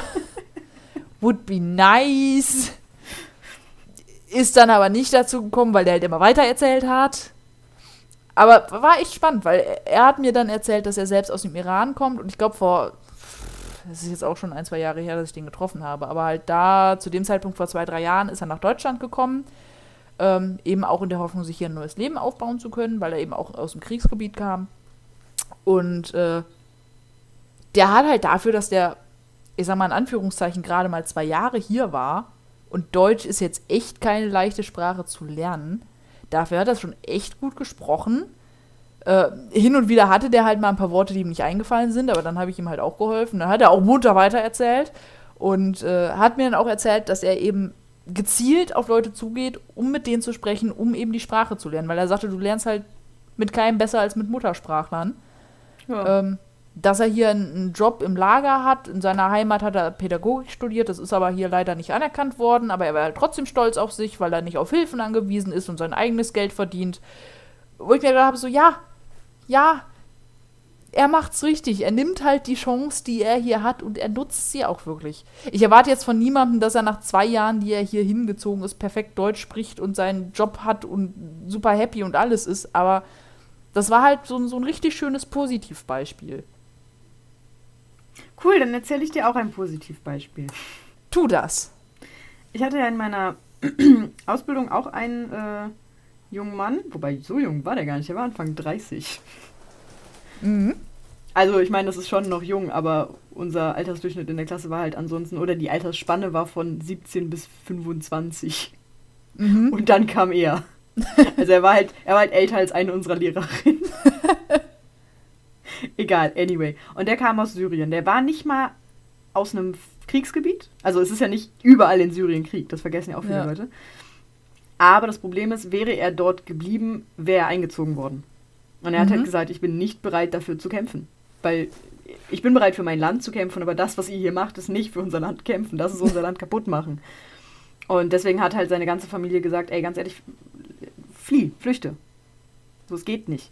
Weil du wirst in diesem sinnlosen Krieg sterben und das wollen wir halt nicht. So, und dann ist er halt geflüchtet. Er hat insgesamt, wie lange hat er gebraucht? Ich glaube, sechs Monate. Ist halt wirklich so mit zu Fuß und per Anhalter und per was auch immer er gefunden hat, bis nach Deutschland gekommen. Wobei, erstmal ist er nach Dubai. Frag mich nicht warum. Aha. Auf jeden Fall war er in Dubai. Und von Dubai ist er dann nach, zu uns gekommen. Also was genau er auf dieser Flucht alles erlebt hat, weiß ich nicht, weil er da nicht drüber gesprochen hat. Und weil ich nie so Best Friends mit ihm war, ist, dass ich irgendwie der Meinung war, dass ich mich, mir das Recht herausnehmen kann, ihn danach zu fragen. Mhm. Auch wenn es mich interessiert hat, bin ich ehrlich. Aber gut, ich habe es nicht gemacht. Und der hat auch, der hat äh, einen abgeschlossenen Studiengang gehabt in Syrien als äh, IT-Fuzzi. Und ich bin mir sicher, dass dieser Studiengang so heißt. Äh, in, in Dubai hat er auch einen Studiengang äh, angefangen, also aber dann nach Deutschland, weil, ne, so hin und her. Keiner der beiden Studiengänge wird hier anerkannt. Yay. So, er darf hier nicht IT studieren, weil er die entsprechenden Deutschkenntnisse nicht vorweisen konnte, weil du brauchst da irgendwie C2 oder sowas, kein Plan. Mhm. Kenne mich mit dem Bewertungssystem nicht mehr, nicht mehr so ganz aus. Und ja, der hat dann halt diese Ausbildung angefangen bei uns und hat eine eigene Wohnung gehabt. Klar, ist vom Amt natürlich irgendwo mit finanziert worden, weil war eine schulische Ausbildung. Also alle in meiner Klasse sind vom Amt finanziert worden. das ist halt das Ding. So BAföG und so ein Scheiß. Und das hat er natürlich dann auch gekriegt. Weil halt der Staat gesagt hat, ja gut, wenn du hier eine Ausbildung machst, dann ja, hast du halt die gleichen Rechte wie alle anderen auch, die hier eine Ausbildung machen. Ja. Und ähm, das war einfach, es war so geil, weil der war auch erst seit ein oder zwei Jahren in Deutschland, hat super, super gut Deutsch gesprochen. Ich weiß nicht, warum er diesen C2-Scheiß nicht gekriegt hat. Weil seine Grammatik war relativ gut, seine, also er wusste jedes Wort. Meistens ist ihm das Englische eher eingefallen als das Deutsche, weil Mhm. Englisch konnte er richtig, richtig gut. Und äh, der war auch super integriert. Klar, er hat halt keinen Alkohol getrunken, er hat fast gar nichts gegessen, aber das lag nicht an seiner Religion, sondern an seiner abgefahrenen Einstellung zu Sport. Und er hat dieses Low Carb, ich glaube Kohlenhydrate, ich weiß nicht, er wusste nicht mal, wie es geschrieben wird. So weit weg war er davon. Und der war richtig cool drauf. Der war immer mit uns dabei, hat dann gechillt, hat mit uns nicht getrunken, aber wir haben halt getrunken für ihn mit, weil wir ja nett sind. Ja. Natürlich. Genau, und das war richtig cool, weil er war, er war immer dabei, keiner hat sich da irgendwie einen Kopf drum gemacht. Der hat halt fünfmal am Tag gebetet. Ja, passt, mach, zieh dein Ding durch. Ja. Und äh, das war nie ein Problem. Und das war halt auch so ein super Paradebeispiel. Und der hat halt auch super viel damit zu kämpfen, dass die Leute halt immer meinen, ja, junger Mann, der alleine flieht. Und Ja. hier in Deutschland uns die Arbeitsplätze wegnimmt. Sie klauen uns Ja. die Jobs. Wie war das, wenn, wenn ein, eine ungelernte Kraft, die die Sprache hier nicht spricht, dir einen Job wegnehmen kann? Dann solltest du mal über dich nachdenken. ja, das ist nämlich das Ding. Und Ja. der war immer voll cool. Das war der Typ, der mal meine Hühner bei sich in der Wohnung hat wohnen lassen. Und er, fand, er hat halt einfach mit zwei Hühnern zusammengelebt. Warum auch nicht? War richtig witzig. Und das war halt so, seine Wohnung war einfach so beschissen eingerichtet, weil er sich halt alles irgendwie so zusammengeklaubt hat von, von Sperrmüll, von was weiß ich, oder was er halt geschenkt gekriegt hat. Aber der war immer so happy, der war immer so gut drauf. Richtig nice. Das Also es war, war echt äh, Top-Beispiel für Integration, weil der ist super bei uns angekommen. Wir haben den alle aufgenommen, als der irgendwann mal, ich glaube im zweiten Ausbildungsjahr war das, da hat irgendwie das Amt plötzlich gesagt, ja, wir zahlen jetzt nicht mehr. Weil, Mhm. keine Ahnung, im ersten Jahr war es kein Problem, im zweiten Jahr voll. Und dann wusste er nicht, wie er Miete bezahlen soll, er wusste nicht, wie er das Schulgeld bezahlen soll. Und unsere komplette Klasse plus Lehrer plus Schulleitung, alle so, wir kriegen das hin. Mhm. Wir legen jetzt alle zusammen, wir gehen alle mit dir zusammen zu diesem Amt. Im Notfall äh, veranstalten wir hier eine komplette Demo, weil das kann nicht angehen. Ja. Und haben ihm dann halt so lange Geld zugeschoben, dass er weiter seine Wohnung zahlen konnte, dass er weiter die Schulkosten zahlen konnte, bis das Amt es halt wieder bewilligt hat. Und dann hat er auch rückwirkend alles bekommen. Er hat dann das ganze Geld zurückbezahlt, alles war gut. Aber das war halt so geil, dass alle, alle Leute, die halt selber kaum Kohle hatten, Ja. trotzdem alle gesagt haben, okay, und wenn jeder fünf bis zehn Euro gibt, wenn es die ganze Schule macht, Dann kommt halt trotzdem gut zu. Ja. Gute, gute Klassengemeinschaft, gute Schulgemeinschaft auf jeden Ja, Fall. war super. Auch die Schulleitung, die direkt dabei war, unsere Klassenlehrerin, die sofort gesagt hat, äh, du wirst diese Ausbildung nicht abbrechen, mein Freund. Du bleibst hier. Du kannst so geil kochen, Digga. Und das war so krass, der konnte so gut kochen. Der hat, der hat, ich weiß nicht, wie er das gemacht hat. Das war so ein Essen für 80 Personen. Er hat da irgendwelche Gewürze reingeschmissen. Er hat nicht mal gekostet. Ja, er hat nicht mal vorgekostet und es war immer geil. Ich weiß nicht, wie er das gemacht hat. Gefühl, Intuition. Aber er hat auf jeden Fall die Krankheit richtige Ausbildung dann damit angefangen. Absolut. Ja. Krasser, krasser Typ. Okay, cool. Wo wir gerade bei krassen Typen sind. Ja, warte, bevor wir. Ich hab, ich hab was vergessen. Ach verdammt, das wäre so eine geile Überleitung. gewesen. Ja, wir kommen danach zum krassen Typ. Wobei ich glaube, so krass Okay. war der gar nicht. Ich glaube, der war hauptsächlich dumm. Ja, aber ich. Ich, nein, nein, nein, meine Idee war zu sagen, weißt du, wer auch ein krasser Typ war? Darwin. Ach so. Na gut. Duh. Aber weißt du, wer auch ein krasser Typ ist? Darwin. Bodo Wartke.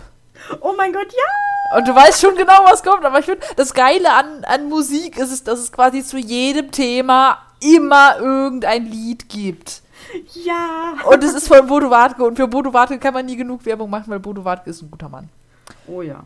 Und äh, es, es passt halt wirklich wie Faust aufs Auge auf diesen Fall. Das Zitat ist aus dem Lied. Möchtest du es sagen? Weil ich bin mir ziemlich sicher, du weißt es. Nein, ich überlasse dir die Ehre. Okay. Ich möchte es nochmal hören. Aus dem Lied Nicht in meinem Namen. Und ich kriege Ja. immer wieder Gänsehaut, wenn ich dieses Lied höre. Hört euch es an. Es ist ein super Lied. Kann ich nur empfehlen. Das Ähm, ist richtig deep. Zitat geht wie folgt.